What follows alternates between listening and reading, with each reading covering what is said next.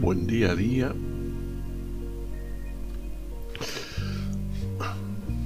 Voy a leer un,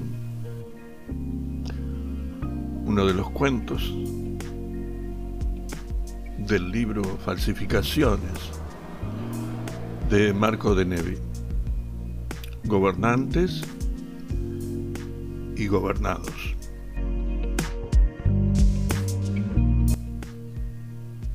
Por las noches el gran Tamerlán se disfrazaba de mercader y recorría los barrios de la ciudad para oír la voz del pueblo. Él mismo les tiraba de la lengua. ¿Y el gran Tamerlán? preguntaba. ¿Qué opinan del gran Tamerlán? Invariablemente se levantaban a su alrededor un coro de maldiciones y de rabiosas quejas. El mercader Sentía que la cólera del pueblo se le contagiaba. Arrebatado por la indignación, añadía sus propios denuestos y revelaba un odio feroz contra el gobierno. La mañana siguiente, en su palacio, el gran Tamerlán se enfurecía. Sabe toda esa chusma, pensaba, que es manejar las riendas de un imperio Creen esos granujas que no tengo otra cosa que hacer sino ocuparme de sus minúsculos intereses, de sus chismes de comadres, y se dedicaba a los intrincados problemas oficiales. Pero a la noche siguiente el mercader volvía a oír las pequeñas historias de atropellos, arbitrariedades, abusos de, de, los soldados, prevaricatos de los funcionarios, deshonestidades de los cobradores de impuestos, y de nuevo hacía causa común con el pueblo.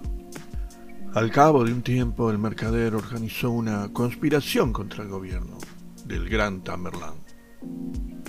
Su astucia, su valor, su conocimiento del arte de la guerra lo convirtieron en el jefe de la conjura y en el líder del pueblo. Pero el gran Tamerlán le desbarataba desde su palacio todos los planes revolucionarios a menudo a duras penas y con gran sacrificio de soldados. Este duelo se prolongó durante varios años, hasta que el pueblo, harto de fracasos, sospechó que el mercader en realidad era un agente provocador a sueldo del gran Taberlán y lo mató en una oscura taberna a la misma hora en que los dignatarios de la corte sospechando que el gran Tamerlán ya no tenía agallas para vencer a sus enemigos, lo asesinaban en su vasto lecho. Moraleja, que no puedes estar de los dos lados del mostrador. O estás de uno o estás del otro. Que tengan un buen domingo.